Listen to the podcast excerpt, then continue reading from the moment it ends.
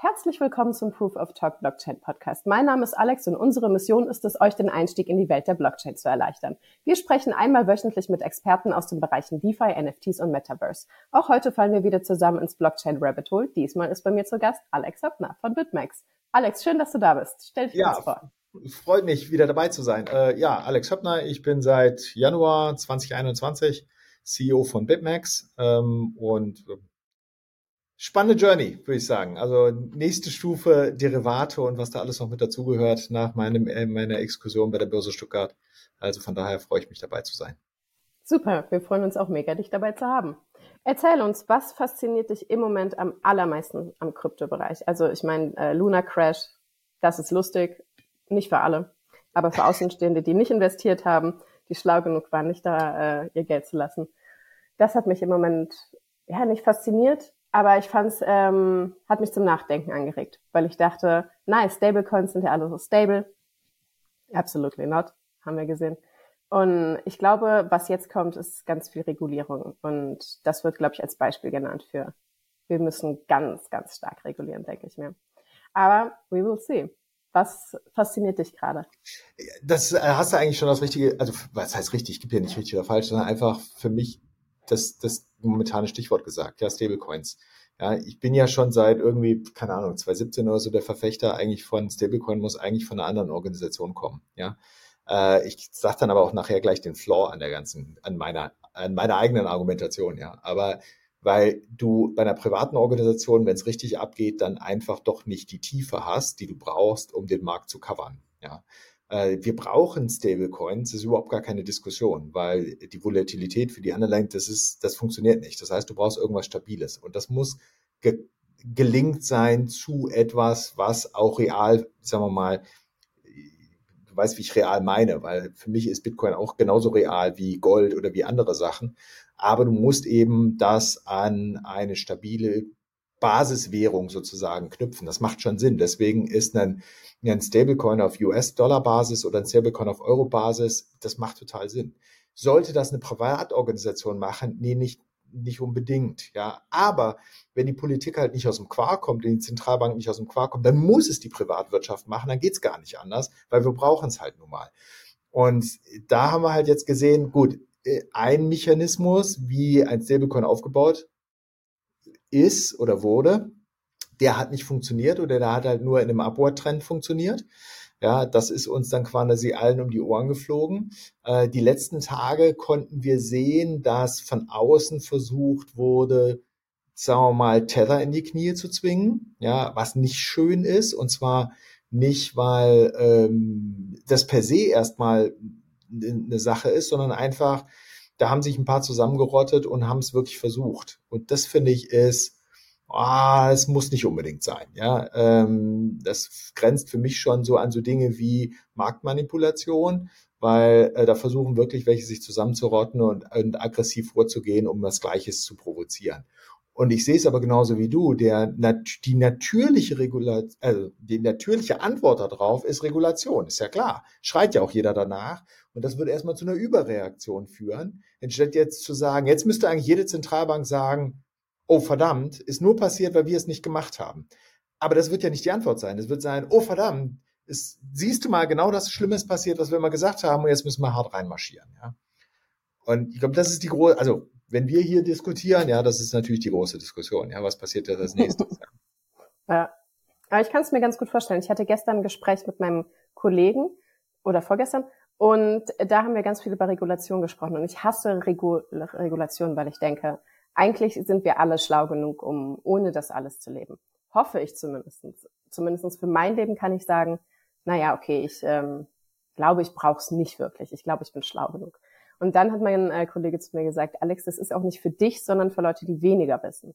Und das hat mir eingeleuchtet. Und seitdem denke ich, okay, alle Leute, die in Luna waren und wirklich daran geglaubt haben, dass das stable ist und dass dahinter Leute stehen, die das wirklich können, das ist natürlich scheiße, dass da, ähm, dass das passiert ist. Gleichzeitig denke ich mir, okay, wir sind ganz am Anfang von Krypto, wir sind super, super early.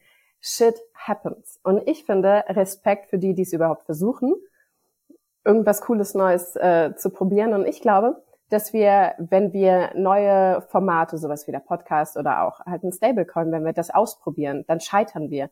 Und zwar live vor allen anderen. Und das, finde ich, muss man auch ein bisschen beachten, dass Menschen, die neue Dinge erfinden, Gründer, whatever, dass sie vor allen anderen lernen und scheitern. Und ich finde, die Learnings, die wir daraus ziehen können, die sind ja viel, viel wertvoller als das, ähm, was jetzt passiert ist. Also klar, das ist ein Riesencrash und das ist total scheiße für voll viele Leute. Aber ich denke, die recovern das. Und dann sind auch die Leute, die einfach äh, viel verloren haben, wieder fein raus. Und trotzdem haben wir eine Menge Learn Learnings mitnehmen dürfen, denke ich. Um, ich weiß nicht, wie du es siehst, aber du bist ja auch, äh, für mich bist du ein Gründer und ich finde, Gründer sollten viel mehr Respekt dafür verdienen, dass sie voll viel Innovation vorantreiben. Und trotzdem werden sie oft wie so eine Sau durchs Dorf gejagt, ja. weil irgendwas halt nicht läuft. Äh, das ist leider, also, äh, ich, also erstmal bin ich ja komplett bei dir. Die, wenn du mal guckst, äh, das Ganze ist noch so jung, auch wenn wir das Energiethema nehmen oder was, ja. Also keiner hat irgendwie, keine Ahnung was, 1921 über äh, quasi die Reinheit der Automobilindustrie ähm, äh, debattiert weil da war das Ganze noch so neu, äh, das war in einer anderen Phase und deswegen finde ich, da sind manche Diskussionen sind da ja auch wirklich vorgezogen, bezogen darauf, wie lange es eigentlich das ganze Blockchain-Krypto-Thema überhaupt erstmal gibt, ja, und manche Dinge müssen auch in der Iterationsstufe erstmal kommen. Ich habe das schon äh, für mich immer damals bei dem ICO so 2017 gesehen, weil sie alle geschimpft haben, ja, oh Gott, das ist so schlimm, ist so schlimm. Nee, ist überhaupt nicht schlimm, weil denk an neuen Markt, ja, aus dem neuen Markt der war richtig, weil er grundsätzlich etwas losgetreten hat, was dann zwar noch nicht kanalisiert war und eine normale Regulierung erfahren hat, aber das, diesen Marktplatz zu kreieren, war richtig. Und was ist daraus hervorgegangen? Das DAX-Segment, ja. Und da sind ja nun wirklich auch, auch gute Firmen drin, sagen wir es mal so. Und deswegen ist der ICO als solches nicht schlecht, nur weil er da noch in der Sturm- und Drangphase war. Und das sehe ich genauso wie du. Das ist, ist auch eine, in Ermangelung von, sag mal, anderen Institutionen, die helfen könnten, es stabiler zu machen, ja, die haben ja schön an der Seitenlinie gestanden und zugeguckt und debattiert, haben es dann halt andere versucht, ja, und so gut wie es halt eben ging. Und dann sind wir natürlich auch gerne immer dabei, äh, die schnelle Markt zu machen oder den schnellen Euro zu machen, ja, und dann, dann springen wir da drauf und nachher merken wir, verdammt, ist es doch nicht alles nur äh, Gewinn nach oben möglich, sondern sieht man auch mal Verluste nach unten und dann geht's Gemecker los, ja. Und dann wird natürlich der, der geopfert, der, äh, es gemacht hat ja, ist unfair. Ähm, man müsste vielleicht an ein paar Stellen auch die Dinge mal wirklich mit offenem Auge lesen, weil das Schöne ist ja, bei den ganzen Initiativen steht ja alles im Netz, kannst ja alles lesen, ja. Äh, kommst du wieder zu dem Punkt, den du gesagt hast, verstehe ich auch alles, was ich da lese? Gehen wir mal auf eine Grundmaxime zurück. Ich sollte nur investieren in was, was ich verstehe. Haben ja auch schon wieder viel über Bord geworfen, weil die sehen ja dann nur Wachstumsraten und wollen schnell rein und meckern dann aber, wenn es knallt. Äh, und dass nichts risk-free ist, das vergessen wir bei solchen Sachen immer ganz gerne mal. Äh, also insofern, ich sehe das so wie du. Danke, dass du mich als Gründer nennst. Das nehme ich jetzt mal mit, das lasse ich mal so stehen, kommentiere es nicht weiter. Aber ähm, ja, das sehe ich so. Also die, ich glaube, da müsste man viel mehr noch Hand in Hand arbeiten. Ich bin ein großer, großer Freund davon zu sagen, nicht entweder oder, also äh, nur TradeFi oder nur Krypto, weil richtig gut wäre es dann, wenn du eigentlich die beiden Welten zusammenbringen würdest. Und Regulation ist für mich, wir haben sie übertrieben. Das ist mein Problem. Ja, mein Problem ist, nicht jeder hat die Zeit, sich so mit dem Thema zu beschäftigen, jetzt wie du, ich und wie andere, will aber trotzdem vielleicht dort investieren und will da trotzdem vielleicht sein. Und manche Investitionen sind dann vielleicht auch richtig für die Person und manche sind es auch nicht. Und wer ist das Normativ und das Regulativ, das aussortiert ein Stück weit, ja? Wir haben es nur in die Spitze getrieben, dass wir glauben, jeder ist blöd. Und deswegen gibt es die Regulierung so, wie sie ist. Das ist aber nicht Schuld der Regulatoren. Das darf man auch wieder nicht vergessen, weil die sind genauso an ein paar Stellen die Armen, ja, wie Gründer oder wie andere, weil wenn der Regulator reinmarschiert, uns abwirkt, dann ist es der böse Regulator. Wenn er nicht reinmarschiert, uns knallt, dann ist er der böse Regulator. Und das heißt, die sind genauso in einer Lose-Lose-Situation da hilft ihnen momentan auch keiner raus, ja. Und ich glaube, da würde es mal Sinn machen, wenn man das, die Sachen zusammen macht und sagt, was wäre denn eigentlich vernünftig? Ja, ja, da gibt's aber leider noch zu viel äh, Politik da drin, ja, weil da gibt's die alten Pfründe, die verteidigt werden müssen und dann gibt's natürlich die neue Entwicklung, die sich dagegen stellt. Ist leider nicht ganz so einfach, sag ich mal. Aber ja, da sollte man an ein paar Stellen etwas lock, ja, lockerer ist das falsche Wort. Bei den Summen, die jetzt bei Terra bewegt werden, kannst du eigentlich nicht mehr von locker reden. Das ist halt das Problem. Absolut, ja. Das ist äh, verrückt. Ich habe mich äh, letztens mit einer Freundin gefragt, ob, der, ob das Metaverse ein rechtsfreier Raum, ein regulationsfreier Raum erstmal ist. Mhm. Und was man da alles machen könnte. Also man könnte ja die verrücktesten, coolen, freie Marktwirtschafts-Sandbox-Projekte überhaupt machen. Ich weiß es nicht. Gibt es eine Regulation fürs Metaverse? Und wenn ja, wer bestimmt die? Weil theoretisch, klar, muss hinter jedem Metaverse ähm, irgendwer stehen. Aber rein äh, realistisch gesehen ist ja erstmal nicht so, oder? Ja, ja, ja, klar. Ja klar, ich meine, das hast du ja schon bei, bei dem einen oder anderen DeFi-Protokoll. Er kann ja schon sagen, was, was, wer guckt denn eigentlich da drauf, außer denen selber, ja, beziehungsweise denen, die halt äh, äh, Coins gekauft haben und da irgendwie mitsprechen, ja, und, und ähm, am Ende könnte es dann beim Metaverse sogar derjenige sein, der die Infrastruktur zur Verfügung stellt. Jetzt sagst du, was denn für eine Infrastruktur? Naja, am Ende ist das Netz, ja. Äh, dann bist du in so einer Ready Player One Welt, wo eigentlich, wo eigentlich derjenige, der das Environment zur Verfügung stellt, die Regeln macht, ja. Ähm, ja, und theoretisch kannst du da alles tun. Äh, und ich glaube, für das, was, äh, sag mal, du und ich zusammen machen können oder andere zusammen, also Privatpersonen zusammen machen können, glaube ich, ist es extrem weit, wird aber dummerweise dann sofort auch wieder negativ genutzt werden. Ja. Weil du und ich sagen vielleicht, oh, wie cool ist das denn? Da können wir friktionsfrei uns irgendwie Geld hin und her schicken, wir können kaufen, wir müssen nicht, weißt du, die üblichen Kanäle befüttern. Das ist gerade für, für Länder, die halt viel Export von Arbeitskraft machen, also Remittance-Länder und so, ist es natürlich super cool, was da alles machbar ist. Ja, und wie sie es da reinstellen können. Ähm, dummerweise wird es ja dann auch immer negativ genutzt und das schreit dann wieder nach Regulation. Und wie regulierst du das? Das kannst du eigentlich nicht regulieren, wirklich. Ähm, Kommt die Metaverse-Polizei. Jo, und wer ist denn das? Ja, dann, dann sind die Straßen leer. Dann können die Polizisten leider nicht mehr auf der Straße sein, weil die alle Metaverse sein müssen. Ja. Das wäre lustig auch. Aber gut, das ist sehr, sehr unrealistisch. Aber ich frage mich halt wirklich, wer kontrolliert den ganzen Shit, den wir online machen? Weil es wächst ja und es wird ja unüberschaubar riesig. Ja. Also, ist verrückt. Muss man schon daran appellieren, dass man vernünftige Sachen dort produziert, ne? Ja, und da ist es leider so, ja, das wird äh, Wunschtraum bleiben, dass es nur vernünftige Sachen sind. Und dann kannst nur am Ende, wen willst du greifen? Ja, der, der die, der die, ich sag mal, der die Software, so nenne ich es jetzt mal, zur Verfügung stellt, oder der, der die Infrastruktur zur Verfügung stellt, also die Hardware oder die Lines, ja. Anderen kannst du ja nicht mehr nehmen, weil selbst wenn du jetzt was findest, find mal raus, wo die Person sitzt. Wie kommst du an die Person ran, wenn die was Verbrechermäßiges gemacht hat? Oder wenn du jetzt bestohlen wurdest im Metaverse oder sowas, ja? Wie willst du denn das machen? Ja, ähm, und was für ein System willst du dann eigentlich hacksicher machen? Das ist ja sicher, aber was ist, wenn es ausfällt? Was machst du dann? Hast alles im Metaverse und es fällt aus. Ja, stirbt man dann auch in, also was passiert, wenn man komplett im Metaverse hängt mit seiner VR-Brille, seinem Avatar und dann kriegt man einfach einen Herzinfarkt und dann steht man da so in Decentraland. Wird man dann, wie lange steht der Avatar dann da und checken andere, dass die Person gestorben ist? Ja, das würdest du vielleicht noch hinkriegen. Das kriegst du biometrisch noch hin, weil die Brille kann ja das mhm. auslesen, ja. Ah, Aber ja, okay. das ist, das ist eine Sache, der hatte ich, weil als ich meinen Gaming-Kurs hatte, ja, dann habe ich so gesagt, so autonomes Fahren ist doch totaler Blödsinn. Nicht mehr fahren ist doch die Lösung ja. Und dann bist du sofort da, wo, was du gerade gesagt hast. Also nicht, dass ich das schön finde, das ist gar nicht der Punkt, aber du gehst in deinen dreimal dreimal drei Meter großen, äh, vollklimatisierten Raum im Keller, klingst dich ein und gehst mit deinem Avatar in die Firma in Australien, so, ja. Dann brauchst du nämlich nicht mehr fliegen, du brauchst nicht fahren, du bist trotzdem da. Dann hast du zwar noch das Motion Sickness Thema, aber das kriegst du ja über Zeit hin, spätestens mit der nächsten Generation ist das weg. Oder der übernächsten, ja, weil da hast du andere Probleme, weil wir uns nicht mehr bewegen, aber ähm, das wird's dir ja schaffen, ja. Ähm, biometrisch kannst du auslesen, lebt er noch und wie sind die Herzströme, das kannst du ja alles machen. Aber klar, du bist dann komplett gläsern. Ne? Dann ist Individualisierung ist dann vorbei. Ja, also klar kannst du deinen Avatar anmalen, aber der hängt dann, hey, kennt, äh, kennst du wahrscheinlich das hier vom äh, hier Känguru-Chroniken, Mann. Ähm, äh, hängt dann alles vom Sozialstatus und von der. ne?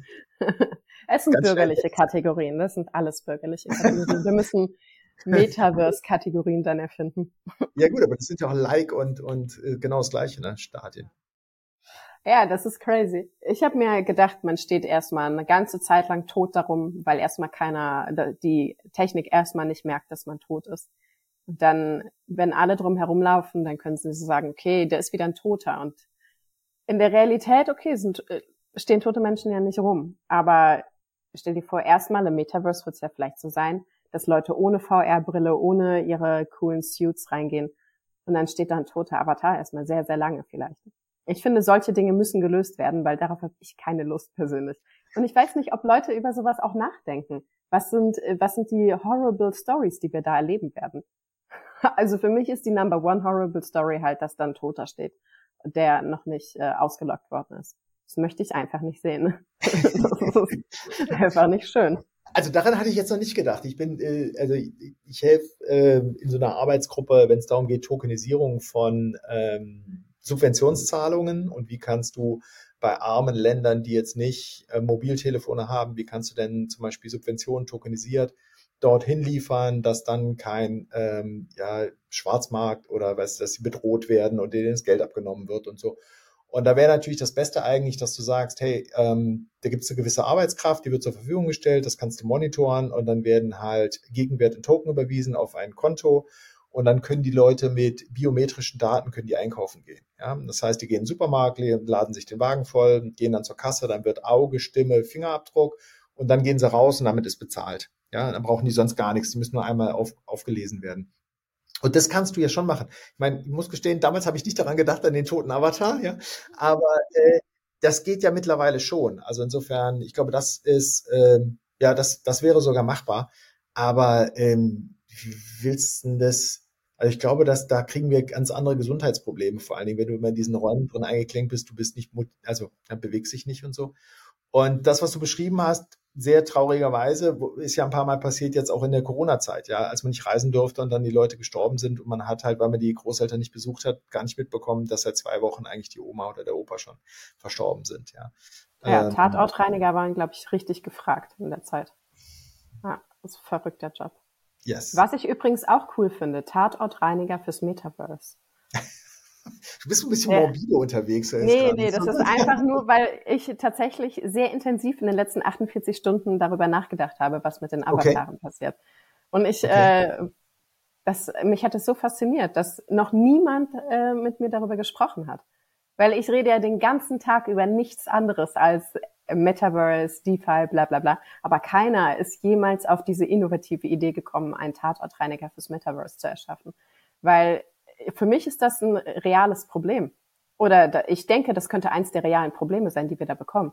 So, also das heißt, Tote. du musst aber, ja, du brauchst dann, dann brauchst du einen Friedhof, weil dann will ich auch mhm. hingehen. Also wenn jetzt, ja, mal, jetzt stell mal, du, es könnte ja sogar sein, dass der Avatar stirbt, aber nicht der Mensch. Das Kann ist das verrückt. sein? Das Doch. weiß ich nicht. Ich glaube nicht, oder? In einem ja, Game vielleicht. Nicht. Kann naja, man morden im Metaverse? Kann man NFTs umbringen? Vielleicht ist es dann einfach nur ein Upgrade auf dem Avatar, der dann die Funktionalität komplett einschränkt und dann muss er begraben werden. Jetzt sprichst du was an, das heißt, jetzt geh mal richtig rein. Wenn ich dein Avatar umbringe, existierst du dann noch? Wenn es nur das Metaverse gibt. Also wenn du zwar physisch da bist, du klingst dich ein, du wirst aber definiert durch das Metaverse und ich bringe deinen Avatar um, dann bist du tot, weil das die Realwelt existiert ja, existiert, aber in der existierst du nicht im Wirtschaftsleben, ja, und im Sozialleben, weil du existierst ja im Sozialleben nur noch im Metaverse. Und das heißt, du bist dann weg. Dann ist man ausgelöscht. Und das wäre vielleicht auch ein nicer Beruf, äh, Kopfgeldjäger im Metaverse. Weil das wird, glaube ich, auch ein äh, boomender Sektor sein, wenn es wirklich so funktioniert, dass man die Avatare als NFTs downgraden kann sodass sie nicht mehr äh, funktionsfähig sind. Mhm. Und wenn man sich gegenseitig nicht mag, und im Metaverse ist ja alles möglich. Ich fände es richtig interessant zu sehen, welche mh, hm, vielleicht auch negativen Seiten da entstehen und sagen, weil theoretisch kann man ja sagen, wir können hier einen rechtsfreien Raum machen, wir können hier machen, was wir wollen. Und dann kann es ja vielleicht auch so eine The Purge-Abteilung geben im Metaverse. Ich wollte es gerade sagen. Na? Ich wollte es gerade sagen, direkt schon an The Purge. Aber ich komme ja mal wieder auf Ready Player One zurück, da hast du das ja im Prinzip. Und dann hast du auch, wer reguliert, nämlich das ist der Ready Player One Spieleanbieter. Ja, ich habe jetzt den Namen vergessen von dem Spiel, also von dem, ja, der dann da sein Easter Egg versteckt hat und so weiter, ja, oder sein, seinen Preis versteckt hat. Aber der macht im Prinzip die Regeln. Ja, und äh, da kannst du ja auch diese ganzen Sachen machen. Ja, wenn du dich mal komplett auf diese, diesen Pfad begibst und sagst, eigentlich verlässt du den realen Raum, ja, dann äh, brauchst du das genauso. Dann brauchst du die Polizei, dann brauchst du jemanden, der dich rausnimmt aus dem Metaverse und auch wieder reinbringt. Ob das jetzt ein physischer Tod ist oder ein virtueller Tod, ist jetzt mal egal. Wenn es ein, wenn es ein, bei beiden willst du einen Ort haben, wo du das begegnen kannst, ja, also sehen kannst, also Friedhof, was auch immer, ja, Displays. Ja. Hast du mit dem Dirk Lüth schon geredet von Upland? Nee. Ja, muss man mit Sollte Dirk reden. Mal, ne? Ja, solltest du. Weil der ist echt, also Dirk kenne ich ja schon echt lange, schon damals aus den Gaming-Zeiten. Und wir hatten damals, äh, da hatte ich ja, das war drei, oh, November 13, 14, ja, sowas. Also 13 zu 14 waren wir ja drüben in San Francisco und da hatten wir ja auch mit Facebook geredet über das Thema Facebook Coin und so. Und er war da ja schon die ganze Zeit unterwegs.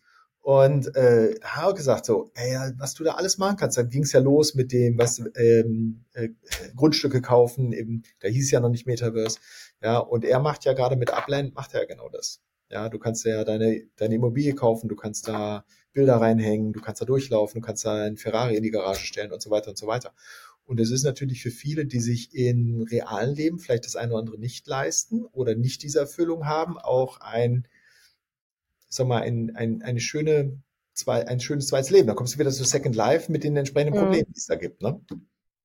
Ich habe gedacht, vielleicht ist es auch ein Riesenplus, weil ich könnte endlich eine Krokodilfarm haben und ich würde High-Class Crocodiles einfach nur farmen und die als NFTs machen und dann wäre ich, glaube ich, happy, weil ich weiß, es wird in der Realität nichts. Ich werde niemals Krokodile besitzen und es muss sich langsam einfach einsehen, dass es äh, für die Tiere scheiße ist und äh, ich kann es einfach nicht durchziehen. Aber wenn ich das im Metaverse haben könnte, dann würde ich einfach da mein Haus nachbilden und dann würde ich einfach gucken, wie bei den Sims, wie ist es denn, wenn ich mit Krokodilen lebe? Und wenn ich das dann mal zwei Wochen äh, gezockt habe, quasi mein Second Life dort, dann bin ich ja vielleicht mega entspannt mit dem Thema und kann sagen, okay, Krokodile werden es in diesem Leben nicht und dann ist es ja auch okay. Vielleicht ist es auch so ein Relief-Mode für viele, dass sie da reingehen, ihren ganzen Scheiß machen können, den sie niemals machen können und dann gehen sie raus. Aber ich finde, es muss zeitlich begrenzt sein weil äh, sonst ist es vielleicht so, dass man sich so sehr in diese Version seiner selbst verliebt, die dort digital entsteht, dass man einfach voll abkackt im realen Leben und da einfach gar nichts mehr hinbekommt. Ja, da gehst du jetzt wieder. Du sprichst gut. Also ja, nee, aber treib's doch mal, treib's doch mal weiter, ja. Also Digitalisierung, äh, Effizienzgewinne, die wir durch Blockchain haben, äh, viel Regulierung ist ja deswegen gekommen, weil wir die Eindeutigkeit technisch nicht nachbilden können, was wir jetzt können, ja. Das heißt, viele Schutzmechanismen äh, sind gar nicht notwendig, seit es Blockchain gibt. Wir sind in der Transitionsphase dazu. Äh, das ganze die Digitalisierungsthema und Automatisierungsthema kommt jetzt in den, in, geht quasi durch die verschiedenen äh, Entwicklungsphasen der Länder durch. Was machen wir denn mit all den Menschen? Mhm. Ja, ja, das ist krass, ne? Und äh, jetzt kannst du sagen, ja gut, aber die haben auch nicht alle einen Internetzugang und die haben auch nicht alle die Technologie und die haben nicht, ja, ja, ist schon klar, aber so ganz so kann es ja nicht weitergehen. Du kannst aber auch nicht einfach sagen, ja, ihr dürft jetzt nicht mehr, weil wer, wer sagt denn das? Es geht ja auch nicht, ja. Ähm, und ah, da gibt es schon ein paar Fragestellungen, wo man sagen kann, das kann schon auch etwas sein, wo du gesamtgesellschaftlich etwas kreieren kannst, wo alle ihren und Wert gar nicht im Sinne von man ist es nicht wert, aber wir müssen ja auch Umweltprobleme in den Griff kriegen und und und und und und und. Und ähm, also das kann schon auch eine, eine positive Wechselwirkung haben, äh, im Sinne von, dass du die alle wieder auch ein, ein, eine Wirtschafts, das ist so wirtschaftsgetrieben, aber so einer Wirtschaftsleistung zufügst, ja, dass sie auch eine Selbsterfüllung und Selbstbestimmung haben. Ja? Ähm, weil das stelle ich mir sonst relativ schwierig vor in der Zukunft. Wir automatisieren immer mehr, immer mehr Jobs fallen weg. Ja, die Menschen fallen aber nicht weg. Was machen wir denn dann? Ja. Ja, einfach chillen, würde ich sagen. Nee, aber da habe ich, aber, wir können einfach jetzt alle chillen. Nee, aber da habe ich auch ähm, drüber nachgedacht letztens. Was machen wir mit den Menschen, die ihre Jobs verlieren durch Digitalisierung? Ja. Ich glaube, vielleicht gibt es auch ein großes Potenzial, dass man sagt, okay, jetzt können wir kreative Jobs wieder machen, die die AI einfach nicht schafft. Oder wir können mehr in, in die Pflege von Kindern und alten Personen stecken, weil ja. da ist ja wirklich einfach ein Riesenloch. Ja. Ich habe ein Kind und ich finde es nicht einfach, jemanden zu finden, dem ich mein Kind geben möchte. Jetzt haben wir eine Schule hier gegründet und ist alles cool.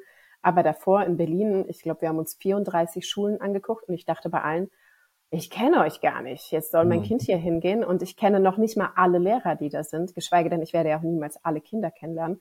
Ganz anderes Thema. Aber wenn wir mehr Lehrkräfte hätten oder mehr Kindergärtner, mehr Pfleger, das alles. Und ich glaube, wenn die Leute, die, die jetzt einfach shitty Jobs haben, die sie ja auch meistens gar nicht machen wollen, dann befreit werden von diesem ganzen Shit, dann kommt vielleicht ein bisschen wieder diesen, dieser Vibe, dass wir uns umeinander kümmern und dass Menschheit oder Menschlichkeit vielleicht mhm. wieder ein Wert wird. Mhm. Maybe. Ja, absolut. Also gerade bei Kindererziehung, ich meine, wir haben ja drei Kinder, also ja, äh, insofern, das ist ja, ist ja ein permanentes Thema, ja. Und äh, so wie das gerade alles geregelt wird, finden wir das auch alles nicht gut. Und dann hast du das Thema, dass die, Entschuldigung, wenn ich so sage, die ganzen Alten werden alleine gelassen. Also gibt ja schon genug Modellversuche, wo alt und jung zusammen, ja, oder alt und Tiere zusammen, um wieder Aufgabe zu haben und so. Also es gibt ja genug Sachen und Pflege und Service sind in den meisten Ländern ja ein Riesendrama, ja. Äh, und ich glaube, das ist einfach, wie du sagst, das ist der Umbau jetzt zur nächsten Gesellschaftsstufe, ja, wo die die automatisierbaren Tasks, die werden halt automatisiert, aber Menschlichkeit zu automatisieren, das funktioniert halt nicht. Das haben wir ja auch gesehen an den Pflegestufen. Das funktioniert ja nicht so ganz gut, um es mal vorsichtig auszudrücken. Und äh, wenn dann wieder genug Zeit ist, dann kannst du, glaube ich, viele Probleme, die aus der Situation jetzt gerade kommen, kannst du die beheben. Ja, ohne dass du, dass du die Digitalisierung verdammen musst. Ist einfach die nächste Evolutionsstufe. Ja. Ja. ich sehe es eigentlich als Befreiung. Wir können viel Scheiß einfach outsourcen an ja. Technologie, das ist doch ein super Plus. Für mich wäre es ein Plus, wenn ich sagen könnte, als klar, ich habe jetzt ähm, viel Energie ins Metaverse gesteckt und ich habe da ein Projekt und läuft jetzt alles und die Sachen, die ich, ähm, weiß ich nicht, Kühlschrank auffüllen, das wird mir dann einfach geliefert, smart, ja. technisch oder ich weiß es nicht, ganz viele Dinge. Oder mir sagt einfach ein Programm Bescheid, wenn der äh, Gieß, also das Bewässerungssystem im Garten nicht mehr läuft. Ja. Und dann muss ich nicht immer alles ablaufen und gucken, wo ist denn das kleine Loch, sondern da wird mir gesagt, auf dem Meter hakt es irgendwie. Ja. Außen, das spart mir ja eine Menge Zeit im Alltag. Und wenn man dann sagt, okay, ich habe ein Kind, dann kann ich einfach die Zeit in mein Kind investieren. Das heißt, ich investiere in die Zukunft unserer Menschheit. Auch ja. wenn das jetzt ein bisschen äh, crazy klingt, aber eigentlich ist es ja so. Nee, ist Eltern so. formen die Zukunft der Gesellschaft. Und wenn wir alle mehr Zeit für uns und unsere Kinder und unsere Eltern hätten, super, weil dann könnte ich später vielleicht sagen, okay, meine Eltern, ich habe so viel Zeit, dass meine Eltern, wenn sie super alt sind, zu mir ziehen können. Obwohl, ob man das dann emotional auch noch möchte, das weiß ich nicht. das ist die Frage, müsst ihr, auch müsst ihr alle in einer, in einer Einzimmerwohnung wohnen, ja, oder ja, hast ein bisschen mehr Platz? Ja. Aber das Nein, sprichst alle Einzimmerwohnungen. genau, äh, das sprichst natürlich auch ein ganz heißes Thema an, was ja, was je nachdem, wo es ist, diskutiert wird. Dazu müssten die Eltern aber auch die Kinder nicht direkt abgeben, sondern sich halt dann auch um die Entwicklung kümmern. Ne? Genau. Aber ähm, aber wieder die, ich glaube ja sowieso, du, du wirst dahingehend, und das finde für meine Begriffe ein kurzer Schritt, und da hat Covid extrem geholfen, äh, weil ich sag mal, noch vor fünf Jahren, wenn du gesagt hast, hey, ich arbeite mal einen Tag von zu Hause, hat ja jeder so, ja, ja, willst einen Tag frei haben? Ja, mittlerweile ist das ja eher klar, Remote-Arbeit, ja, gar kein Stress. Das Problem der Remote-Arbeit ist aber Loyalität gegenüber dem Arbeitgeber. Denn wenn ich zu Hause sitze und mein Screen ist blau und ein anderer kommt zu mir und sagt, du kriegst 5, 5x mehr, wenn dein Screen rot ist und du machst den gleichen Job, dann sage ich, alles klar, mach mir den Screen rot. Das heißt, das Thema äh, Unternehmensbindung ja, wird extrem schwierig werden äh, weil du den, den Zusammenhang verlierst. Du hast ja auch gar keine Menschlichkeit mehr. Du bist die ganze Zeit nur remote. Ja, und mein Gott, und dann geht's nur noch um Kohle. Wer bietet mir mehr Geld? Ja, ähm, das ist, das ist, glaube ich, ein relativ schwieriger Punkt, auf den wir gar nicht so, so vorbereitet sind. Dann, was ja gut ist, äh, das Thema, ich sag mal, Ver, mal, Verweisung des Landes heben wir ja dadurch wunderbar aus. Nicht jeder muss in die Stadt ziehen. Wir können ja wunderbar wieder kleine Dörfer reaktivieren. Das kann er wieder Schulen, Ärzte mhm. reaktivieren. Also du kriegst das Landfluchtthema, glaube ich, relativ gut. Und die Überflutung der Städte kriegst du damit auch einigermaßen hin. Was wiederum dann auch äh, äh, hier Commute, also Public Transport und so weiter entlastet. Also da hat es ja ganz viele positive Sachen da drin. Aber ich glaube, für uns als Firmen, ja, wenn wir Mitarbeiter haben, da kommt noch ganz schön was auf uns zu. Das wird nicht ganz so einfach. Ja, und ähm, also von daher, da bin ich mal gespannt. Da sind die alle noch nicht drauf vorbereitet. Ja, gehen, einige Firmen gehen jetzt wieder zurück zu On-Site. On ja, manche bleiben in Remote. Full Remote, global ist aber auch schwierig. Da habe ich die meisten eher zurückrudern sehen, weil es administrativ ein ziemlicher Aufwand. Ja, ähm, ich bin mal gespannt. Ja, also.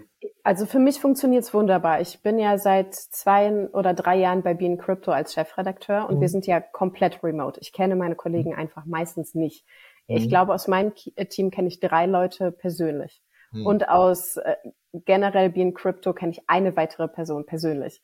Und die habe ich auch erst dieses und letztes Jahr kennengelernt. Und ich muss sagen, ich habe trotzdem eine extreme Unternehmensbindung.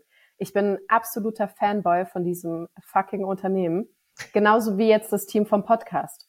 Das ja. ist auch komplett remote. Und ich kann sagen, ich liebe dieses Team, weil die einfach großartig sind und weil wir es schaffen zu connecten, auch dadurch, ähm, dass wir wissen, dass wir uns leider nur digital treffen können. Und ich glaube, wenn man sich dessen bewusst ist und trotzdem einfach genial zusammen float, dann ist es wie Family, einfach Business Family und dann läuft es auch. Aber ich kann mir gut vorstellen, dass ein Unternehmen, was nicht sehr gut auf seine Mitarbeiter oder Teams achtet, dass sie einfach abkacken. Weil dann hast du auch keinen Bock. Du hast keinen Bock, dich da bei denen äh, on-site misshandeln zu lassen. Du hast keinen Bock, äh, dich via Internet äh, von denen misshandeln zu lassen. Ja, dann machst du halt aus, dann gehst du woanders hin. Und dann kommt vielleicht wieder Qualität mit ins Spiel. Da muss man sagen, okay, wie ja. behandeln wir denn unsere Mitarbeiter und wie halten wir die?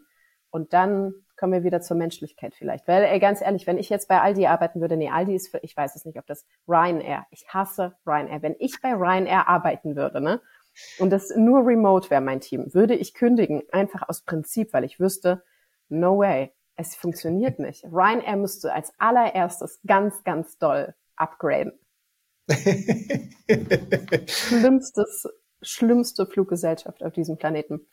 Ich muss gestehen, glaube ich, noch nie mit denen geflogen. Hm. Ähm, insofern kann ich es gar nicht sagen. Aber die, was du, glaube ich, also ich glaube, das ist auch ein bisschen Generationenthema, weil ähm, und hast du so angefangen?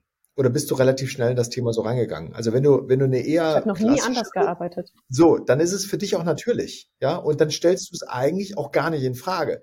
Wenn du aber die ganze Zeit aus einer Remote, aus einer On-Site-Welt kommst und auf einmal heißt, mach mal Remote und mhm. du kommst dann in die Remote-Welt rein, ja, dann hast, dann bist du an die andere Bindung gewöhnt. Ja, und dann lernst du das halt kennen. Und wenn dann einer zu dir kommt und sagt, du pass mal auf, heute, wie gesagt, blau, morgen rot, dafür x mehr, dann sagst du, oh ja Gott, warum nicht? Ja, ja, ja nichts dagegen. Ja, natürlich wird das gefördert, wenn du nicht zufrieden bist. Ja, Logo. Ja, dann, und wenn du zufrieden bist, dann wird es weniger gefördert. Ja, dann, dann sagst du auch so, nee, also ganz ehrlich, es geht mir nicht um Geld, es geht mir um Zufriedenheit, geiles Team, also bleibe ich bei denen, ja. Ich glaube, was ein, ein Punkt ist, was gut funktioniert, ist, du wirst dich, glaube ich, dadurch gar nicht mehr, und das hat gar nichts mit Zufriedenheit zu tun, und dann kommt wieder hier, ne, Token, ich tokenisiere meine Arbeitskraft. Ja, und dann kann ich eigentlich wunderbar sagen, weißt du was, der Screen ist gar nicht nur rot oder nur blau, sondern der ist zwei Stunden rot, vier Stunden blau und drei Stunden gelb. Und ich bin total happy damit. Ja, weil ich eigentlich meine Arbeitsleistung reinbringen kann an verschiedenen Stellen. Die wird gewertschätzt, weil ich das jedes Mal reinbringe. Keiner hat das Gefühl, ich sitze nur blöd rum oder sowas, ja, oder muss ich damit beschäftigen, Gott, was machen wir jetzt mit dem Mitarbeiter? Weil ich brauche den eigentlich nur drei Stunden. Ich brauche ihn nicht nur mal acht Stunden. Ich muss noch mal acht Stunden bezahlen. Dann kommen ja ganz abstruse Dinge dabei raus, ja. Und, ähm, und ich habe selber im Griff. Ja, also es wird auf einmal quasi ein anderer Markt. Ja, ich kann meinen Wert bringe ich rein. Ja, und ich kann mal sehen, hey, cool, ah, das ist ein cooler Job. Ja, wie viel wollen die? Zwei Stunden? Boah, das kriege ich hin. Ja, da mache ich mal, da werfe ich mal meinen Token ins, ins, ins Rennen und guck mal, ja, ob ich nicht auch ein paar Sachen für die machen kann. Ja, ähm, kann, glaube ich, auch ganz interessante Sachen ergeben. Ja, das stelle ich mir cool vor. Also theoretisch arbeite ich ja schon so, dass ich sage, okay, ich habe die und die Stunden zur Verfügung pro Woche ja. und gucke dann, wo möchte ich wie viel investieren. Und das läuft wunderbar. Und ich denke, wenn das jeder so machen könnte, dass man einfach auch immer Spaß bei der Arbeit hat. Ich muss ja nie was machen, was mir keinen Spaß macht, weil ich mir immer partiell aussuchen kann, wo werde ich gebraucht, was sind meine Fähigkeiten und was macht mir Spaß. Und dann gucke ich erst, okay, wie, wie wird's bezahlt? Weil meistens wird das dann auch noch super nice bezahlt.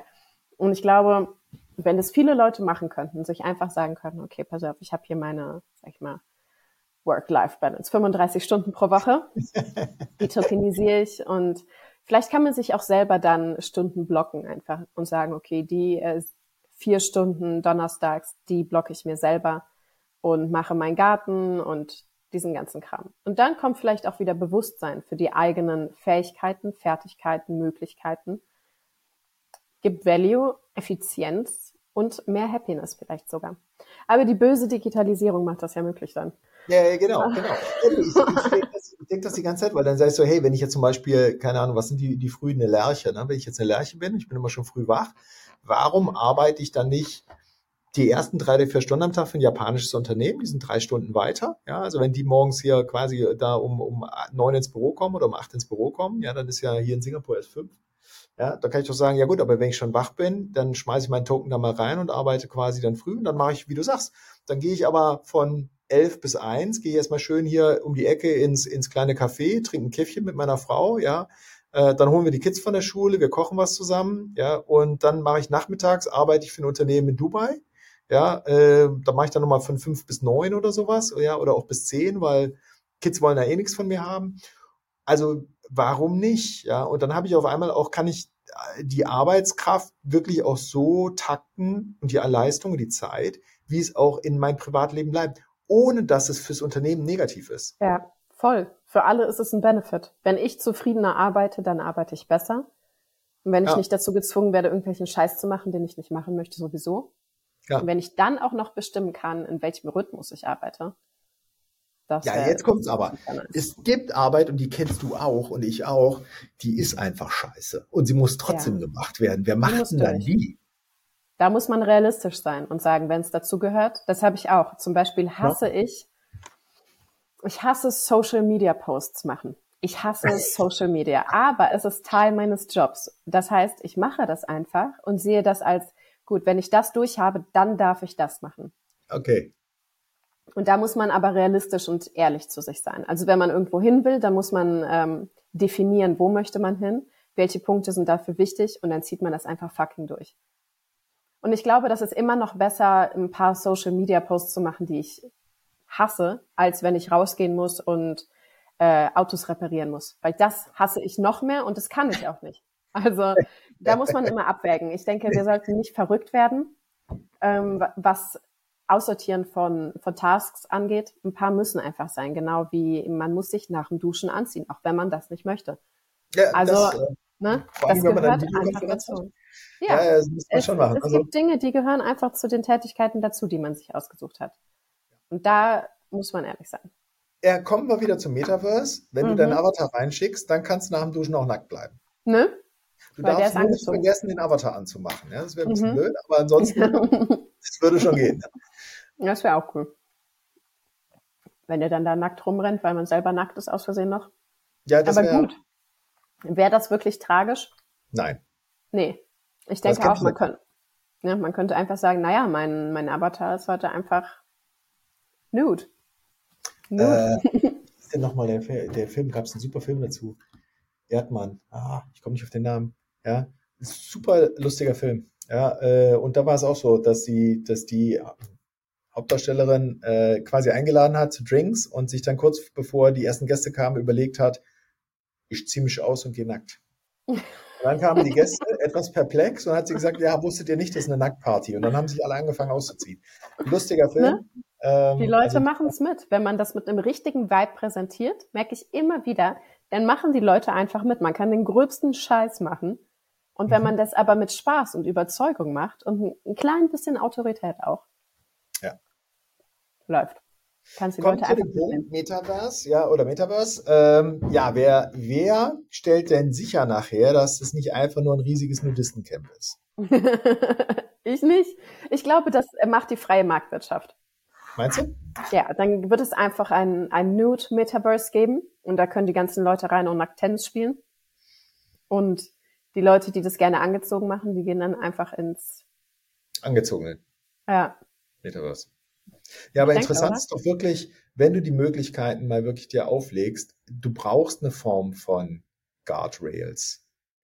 Ja, das ist halt einfach so, weil ähm, sonst wird es immer welche geben, die versuchen, die, ich sag mal, diejenigen, die weniger Zeit haben oder vielleicht mal länger nachdenken müssen, immer zu übervorteilen, über, über den Tisch zu ziehen, immer quasi das, ich sag mal, nicht die das ehrliche Geld zu kreieren, sondern eben auf Kosten der anderen das zu kreieren.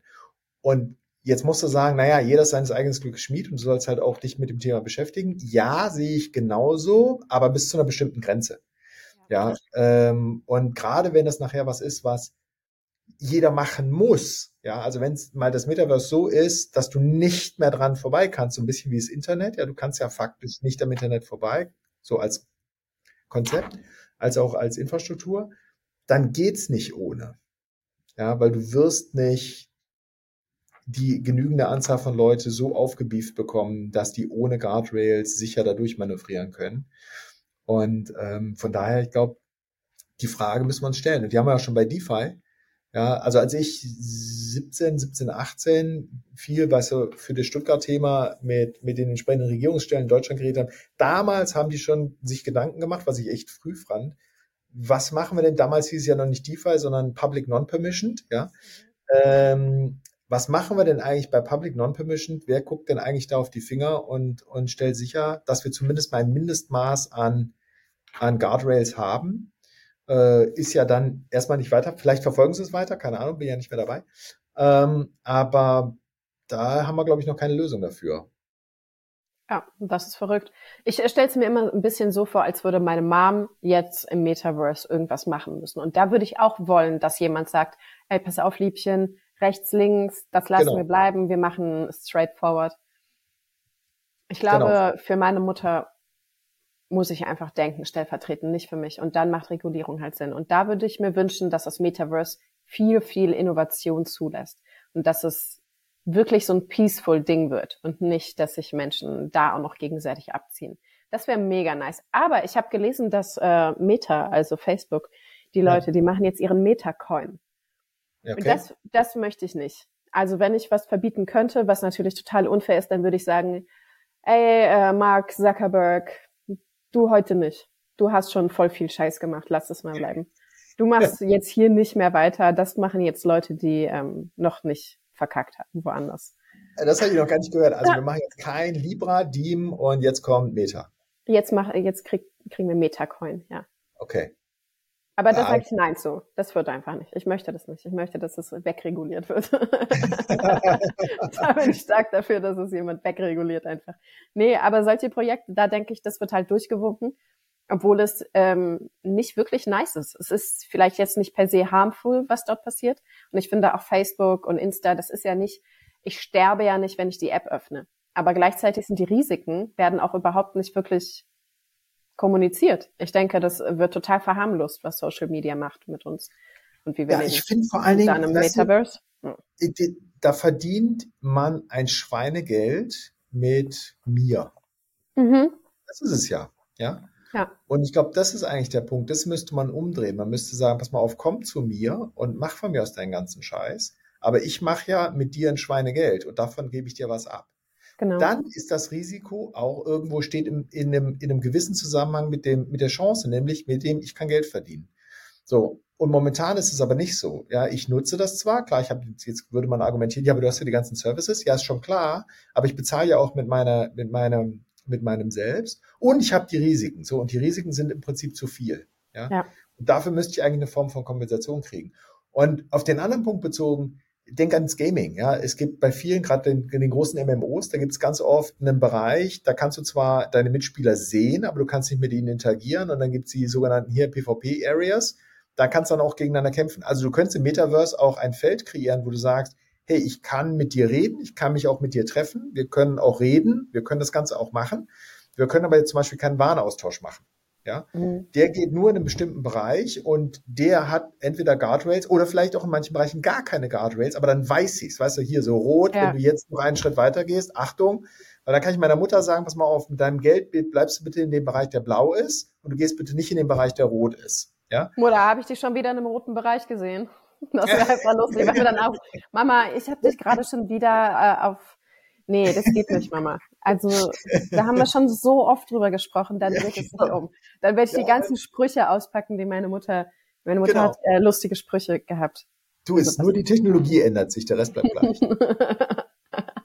ist so. Oh, das wird schön. Mama, schon wieder im roten Bereich. Ich habe dir doch gesagt, nee. Oh, jetzt muss ich dich da wieder rausholen. Ja, das gibt wieder was. Ja. jetzt ist dein NFT downgegradet. Jetzt ja, hast genau. du erstmal Probleme bei Amazon einzukaufen, weil du wieder im roten Bereich warst. So also. ist es. Quality Land. Quality, Quality Land. Land. Ja, stimmt, ne? Das ist es. Das war der, äh, der Buchtitel, ja, ja genau. ähm, schwarze Version, sehr schön, nicht wirklich schön, aber sehr kurzweilig zu lesen. Das stimmt. Wir haben, mein Sohn liebt die Känguru-Chroniken. Ja. Also er hat sie hoch und runter gehört ja, und leider äh, weiß ich mittlerweile auch schon fast alles auswendig davon, aber es lohnt sich auch. Es ist, ja. der ist zwar hyper, hyper links, der Typ, und ich glaube, er hat Kapitalismus nicht verstanden. Wenn er es verstehen würde, dann, dann wäre das, wäre die Story noch witziger eigentlich. Aber so haben wir natürlich das antikapitalistische Känguru und vielleicht erfindet er irgendwann mal das kapitalistische Känguru. Weil eigentlich super. ist der super unterhaltsam, der Typ. Sensationell. Ja, ne? Also ich fand's klasse. Wir haben es die auch ja. die ganze Zeit, wir mussten es auch hoch und runter, erstes, zweites, drittes Kind, immer hoch runter. Ja, irgendwann weiß es dann wirklich auswendig. Und als dann hier Quality Land rauskam, haben wir es gelesen und gesagt so, ey, das ist so geil. Und du kannst es dir wirklich vorstellen. Ja, also ja, ne? wenn du es mal auf die Spitze treibst, dann ist es das. Ja. Und wenn du mal guckst, wie viel Zeit Jugendliche dann aber auch jetzt, kann ich ja sagen, ne, ich bin ja, ja schon alt, ähm, mit diesem, ja, mit dem Thema einfach verbringen, ja, und wie viel, wie wichtig das ist. Und es, da ist es nicht mehr so weit weg. Ja. ja. Äh, was erschreckend ist. Und dann bist du wieder bei dem Thema, gibt es eine Form von, wir, wir benutzen ja Regulation immer als Schimpfwort. Ja. Mhm. Ähm, ich auch. Genau, ja, das muss ich ändern. Das, äh, ja. Aber ich bin gerade dabei. Diese Woche habe ich ganz viel dazu gelernt. Ja. Ich bin kein Regulationsnazi mehr. Siehst du, schon mal was, ne? Compliance auch. Compliance benutzen wir auch immer als Schimpfwort, ne? Mhm. Compliance sagt ja eigentlich nichts anderes, als dass du aufpassen musst. Mhm. Mehr sagt es erstmal nicht. Ja, und eigentlich müsstest du sagen, hey, wenn es sowas gibt, müsstest du eigentlich was haben, was genau diese, vielleicht, manchmal ist ja Naming alles, ja, vielleicht müssen wir dafür einen coolen Namen haben und dann finden es auf einmal alle cool. Das wäre cool. Es darf dann nicht die Metaverse-Polizei sein, sondern Metaverse Gestapo ist auch nicht gut. Oh, die Metaverse SS wäre auch lustig, aber es geht gar nicht. Nee, ich weiß es nicht. Vielleicht müsste es einfach irgendwie oh, schwierig. Es müssten auf jeden Fall Kaninchen sein, weil Kaninchen sind einfach sehr, sehr cute. Und dann wären das einfach die, die Love Bunnies oder so, Love Vibe Bunnies, die dann einfach gucken, ey, geht's euch gut? Habt ihr noch was, äh, müsst ihr was trinken? Oder Müsst ihr euch vielleicht mal hinlegen. Du wirkst ein bisschen angespannt. Irgendwie sowas. Das wäre süß. Und dann vielleicht würde sich das Bild auch äh, ändern. Dass Regulation, für mich wäre es ein gutes Learning, wenn Regulation durch, durch liebevolle, kleine, flauschige Tiere. hey du, ich habe da gesehen, du bist ja ein bisschen deep im, im DeFi Rabbit Hole. Ja, genau, ein bisschen, ein bisschen rot gegangen, ja. Mal ein bisschen wieder auf die blaue Seite kommen. Ganz bisschen zu weit nach da. Also ja. vielleicht kannst du das nochmal überlegen. Genau. Das ist vielleicht aber, nicht der richtige Weg. Formulieren. Es ist super, dass du im roten Bereich bist, mhm. aber vielleicht wäre es noch schöner, mhm. du wärst im blauen Bereich. Genau. Ja, also. Komm, wir gehen da zusammen rüber. zusammen. Wir machen das ja, einfach zusammen. Ich glaube, die, die, die, die Zeit hast du nicht. ja, ich, ich bin mal gespannt, was wirklich so die ersten die ersten wirklichen, wie immer, ne? Was sind denn die ersten Use Cases? Weil das ist jetzt ja erstmal mhm. alles rumexperimentieren. Und ich finde, das muss man auch zulassen bis zu einem bestimmten Punkt. Ja, absolut. Aber Achtung, da wird es auch wieder, ne? Ähnlich wie bei uns im Krypto-Thema, ja.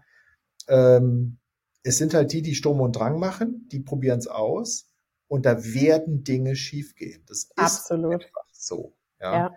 Und ähm, da bin ich mal gespannt, wie wir das dann aushalten. Ne? Jetzt sehen wir schon Stablecoins, ja, da sehen mhm. wir, werden wir jetzt ja schon sehen. Ich fürchte da auch schon, da wird äh, eine entsprechend negative Reaktion kommen. Ja, und äh, DeFi bin ich auch mal gespannt. Ja, da sind wir auch noch nicht fertig mit dem Thema, auch noch nicht wirklich angefangen. Ja, und äh, Metaverse ist ja noch weiter, gedanklich. Ja. ja. Vor allem, wenn da die ersten wirklich kriminellen Sachen passieren. Die ersten Meta-Scams. Hallo. Und äh, weißt du genau, wird kommen irgendwie. Voll. Auf irgendeine Art und Weise. Ja. Und ich bin gespannt, wie es aussieht. Also mhm. de facto. Also, weil jetzt, ich kann es mir kaum vorstellen, wird man dann dort, wird mein NFT geklaut, ausgeraubt? Welche Scams wird es geben? Es wird eine ganz neue Form von Scams geben. Und da. Ja, ich meine, die ultimative, ultimative Waffe ist, dich aus dem, aus dem Metaverse zu bannen. Ne? Also wenn das Metaverse mal die Rolle hat, ja, und du kommst nicht mehr rein, dann bist du faktisch, dann kommen wir mhm. wieder zu deinem Anfang, dann bist du mhm. faktisch tot. Du bist nicht als Mensch tot, aber du bist im digital, in der digitalen Welt tot. Und wenn du mal gebrandet bist als tot in der digitalen Welt, dann wird es schwer. Ja. Mit der Richtung, die wir nehmen. Aber das könnte auch ein Beruf für Hacker werden. Leute auszuschalten aus dem Metaverse, einfach zu löschen. Oder wieder reinzubringen. Ja, genau. Das sind die Kopfgeldjäger des Metaverse vielleicht. jetzt kommst du wieder dazu. Na? Das ist also dein, jetzt haben wir es, das ist dein Traumberuf. Ja, genau. Ich werde Hacker im Metaverse. Ich bin sehr, sehr schlecht im Hacken. Das wird eine kurze Karriere für mich. Sorry, aber es wird eine lustige Karriere. Also, ja, dann kommt also, Bunny vorbei und sagt, Alex, also das war super, wie du es gemacht hast, aber komm, ich zeig dir jetzt mal, wie das richtig geht. Ja, und dann zeigt er dir, wie man richtig hackt. Oh, das ist ja schön. Ich wollte früher immer Hacker werden und ich habe es irgendwie offensichtlich nicht geschafft. Ich habe dann ganz kurz mal versucht, Python zu lernen. Und das ist auch super interessant und ich finde, es ist eine, wie so eine Aliensprache. Ich hatte immer das Gefühl, dass ich mit Außerirdischen kommuniziere. Aber ich bin nicht schlau genug. Ich weiß es nicht. Es wird leider nicht mein Berufszweig. Obwohl, ich glaube, vom Mindset her wäre ich ein guter Hacker. Nur ja. von den Fähigkeiten her einfach leider nein. Wird nicht passieren. Also mich hat es leider nicht genug interessiert. Ich hatte mal ganz, ganz, ganz, aber das ist schon lange her. Ja, also äh, C64 lange her. Ähm, so dieses bisschen, da konntest du ja noch bei den Early-Spiele-Magazinen, war ja hinten immer so eine One-Seiter, mit denen du so Spiele selber machen konntest. Da habe ich mal so ein bisschen dran rumgespielt. Hätte ich mal dabei bleiben sollen. Äh, habe ich aber nicht gemacht. Ähm, und insofern, da hat sich meine äh, Developer-Karriere schon an den Nagel gehängt. Ja, lange sehr. Tja, das ist, ich denke, man kann nicht alle ähm, Berufszweige, die man vielleicht interessant findet, durchziehen. Sonst hätte ich wahrscheinlich 30 Berufe. Ich wollte auch Astronaut werden. Respekt. Ja, ich schaff's, denke ich, nicht mehr. Ich glaube, da muss ich mich jetzt einfach von verabschieden. Das ist hart. Mit 30 habe ich mich von allen beruflichen Träumen verabschiedet, die ich nicht geschafft habe. Echt jetzt? Warum? Weil ich denke, mit 50 werde ich nicht mehr Astronaut. Und alles, was ich geil finde als beruflichen, was ich noch hätte machen können, das mache ich einfach als Hobby. Ich wollte Herpetologie studieren, also Reptilienkunde sozusagen. Und ich reise jetzt einfach nur noch in Länder, wo es richtig geile Reptilien gibt. Mhm. Ist für mich damit abgehakt. Happiness Factor okay. activated. Okay, gut, ich meine, zugegebenermaßen Astronaut kann schwierig werden, wobei, mhm. ja, gehst du zu einem privatwirtschaftlichen Unternehmen, dann ist es auch wieder möglich, ja. Äh, das mit 50 war jetzt unfair, mit 50 kann man noch ganz viel machen, ja. Absolut. Also ich will das nur mal gesagt haben, ja, also 50 ist Top-Alter. Ähm, aber ja klar, also so das eine oder andere funktioniert dann vielleicht nicht mehr. Vielleicht will ich aber auch gar nicht mehr so lange, dass bis ich es dann kann. Ja, ja genau, das habe ich mir nämlich auch gedacht. Ich möchte nicht ja. nochmal von vorne anfangen und ähm, weil ich bin ja super happy in meinem Beruf. Deswegen habe ich gesagt, okay, ich muss jetzt ein paar Sachen abhaken, wo ich dann körperlich sagen muss, okay, bis ich an dem Punkt bin, dass ich Astronaut werden kann, muss ich viel Input liefern. Mache ich nicht mehr. Sehe ja. ich mich einfach nicht machen. Ich ähm, und da habe ich aber auch keine Alternative gefunden. Da freue ich mich dann wiederum aufs Metaverse. Weil okay, da kann da ich meine Astronauten, ja, da mache ich meine Astronautenkarriere, denke ich. Weil da geht's ja, dann fliege ich auf den Mond für Meetings und so. Ja, und da hast du dann deine Krokodilfarm. Genau. Das wäre super geil, oder? So einfach. Und dann ist alles abgedeckt und dann habe ich alle Lebensziele, meine Bucketlist ist dann sozusagen abgehakt. Ja, aber ist das nicht so im Gaming? Also ich meine, bin ja, bin ja Heavy Gamer, ja. Ähm, klar, Logo, weißt du, wenn ich dann meine, meine Gamification Awards bekomme, dadurch, dass ich was Schönes gemacht habe, dann bin ich happy, ja, habe ich es gemacht, ja, und dann hänge ich es mir an den Nagel, kann ich allen sagen, war cool, in dem Spiel habe ich wieder das und das erreicht, vergleichbar, ja, und dann brauche ich vielleicht auch gar nicht mehr so. Genau, das denke ich nämlich auch, dass viele Sachen dann einfach für mich abgehakt oder für viele Leute wahrscheinlich, dass sie einfach abgehakt sind, okay, ich habe jetzt, ähm, weiß ich nicht, 7000 Planeten bereist, Okay, was mache ich jetzt? Jetzt gehe ich mal zu meiner Oma. Mache ich mal ja, meiner Oma ein paar Pfannekuchen. Jetzt kommst du zum nächsten Thema. Ja, das haben ja nun wirklich, und ja, der Sohnemann, der 16 ist, ja, also kannst du dir vorstellen, da ist Zocken, steht ganz oben auf der Liste. Ja, und ich dann sage, ja, wann wollt ihr euch denn mal treffen? Ja, wir treffen uns doch. Mm, das ist Treffen ja. schon. Ja, Logo. Bist du mit deinen Jungs, bist du äh, im Game zusammen. Die mhm. reden, haben ja live nebenher. Also die reden richtig, ja. Also insofern, das, das ist schon klar. Aber physisches Treffen. Warum? Mhm. Ja, das und ist das ist ja keine so gute Entwicklung. Es ist jetzt super, weil er macht das jetzt, weißt du, von Singapur aus mit seinen, mit seinen Buddies in Hongkong oder mit den Jungs in Frankfurt. Das finde ich super, weil dadurch halten mhm. die Kontakt. Klasse.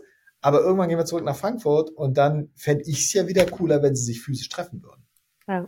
Ja, und ja, ist wieder die Kehrseite. Also es gibt leider nicht nur die eine gute Lösung. Das ist so ein bisschen das Blöde. Ja, man muss immer auf sich aufpassen. Man muss das Gute mitnehmen und die Risiken bewusst mittragen, glaube ich. Kann, kannst du mir nicht einfach Geld geben, dass ich nicht arbeite und ich habe Zeit? Ja, auf jeden das Fall. Ich verdiene super. so viel, ich überweise dir das einfach. Das ist gar Klasse. kein Problem. Ja, dann, dann kann ich auch meine Probleme haben. also auch alle, die das jetzt hören, dann äh, schickt mir einfach eure Wallet-Adresse. Ich, ja. äh, bin, ah, ich, ich nehme viel, viel Geld ein. Pro Minute, pro Podcast und das bestimmt, lass mich nicht lügen, 50 Cent. Nee, ich habe keinen Plan. Ja, ja, ja ich habe es geschafft. Ich bin ganz, was ganz oben. Ja, du, Bonze, ja. ja, ohne Scheiß. Ich bin ein richtig asoziales Stück. Das ist einfach Kapitalismus. Ich meine, ich mache die dicke Kohle hier. Mhm. Muss man so einfach auch mit leben können. Ja, sehe ich auch. It das is what it is. Genau. Aber jetzt auf jeden Fall mal Metaverse-mäßig, ja, mal gucken. Äh, ich muss mal mit, mit dem Dirk reden, dass ich mein Haus kaufe im Metaverse. Ja, nicht, dass es jemand anders kauft. Mhm. Nachher ist das nämlich das, was äh, quasi äh, dann sagt, wem es gehört. Ja, da muss man schon mal aufpassen. Ja. Also insofern, da muss ich mal mit dem Dirk reden. Momentan ist er ja nur in den USA unterwegs, aber ich glaube, die wollen jetzt auch was in Europa machen. Da muss man mal sehen. Mal schön aufpassen. Ja, dass da nicht da, da werde ich auch aufpassen. Ich will nämlich ja. auch äh, Land im Metaverse. Fast so dringend, wie ich Land in der Realität will. Also das ist ganz knapp beieinander, weil ich denke, es hat eine Wichtigkeit einfach. Das kann man nicht mehr leugnen, die Relevanz dessen. Ja, ja, und äh, glaube ich jetzt äh, wird auch immer wichtiger werden. Ne? Absolut. Und wir sind ja early in. Also vielleicht da auch einfach wie Bitcoin, early in und hodeln. Genau. Ja. Genau. Und ja, das ist jetzt ja auch noch was, äh, ja gut, aber es ist ja wieder ein ganz neues Thema, ja, also das ganze Inflation und, und Investitionen, ja. anderen Gütern und so, also von daher, naja, gut. Für warm. Cool. Ich glaube, wir sind am Ende unserer Sendung angelangt. Es hat mich mega gefreut, dass du da warst und ich habe auch ein Key Takeaway. Und zwar, dass Digitalisierung nicht zwangsläufig negativ sein muss und Regulierung auch nicht, sondern dass es für mehr Sicherheit und Menschlichkeit vor allem sorgen kann. That's it. Hast du auch irgendwas Cooles mitgenommen? Ja, das, was du gerade, also erstmal hat wieder super Spaß gemacht. Gleichfalls. Das, was du äh, gesagt hast, aber vor allem, dass das in Form von einem kleinen süßen Häschen kommt. Mhm. Ja. Und das ist wichtig. Ich, nee, ich glaube wirklich, wenn du das jetzt mal, lass mal den Spaß kurz beiseite. Nee, sollten wir nie. Spaß sollte immer dabei sein. Aber der Punkt ist, viel Musik macht der Ton. Und der Ton, den wir haben, ist nicht ein menschlicher Ton. Ja. Und das setzt jeden gleich aggressiv negativ auf. Und damit verschließen wir uns eigentlich diesen positiven Sachen. Und ich glaube, daran müssen wir konstant arbeiten. Ja, und dann verliert das auch so ein bisschen diese, diesen Schrecken und damit die, die Angst davor. Und dann sehe ich den positiven Teil daran und eben nicht nur das negativ-aggressive. Für wahr. Nice. Vielen, vielen, vielen Dank. Nächste Woche, ja, sehr gerne. Nächste Woche sprechen wir wieder mit einem Krypto-Experten. Dann gibt's wieder mehr spannende Insights zu den Themen Metaverse, DeFi, NFTs und mehr. Vergesst nicht, uns ein Like auf Social Media, das ich hasse, zu hinterlassen. Adios.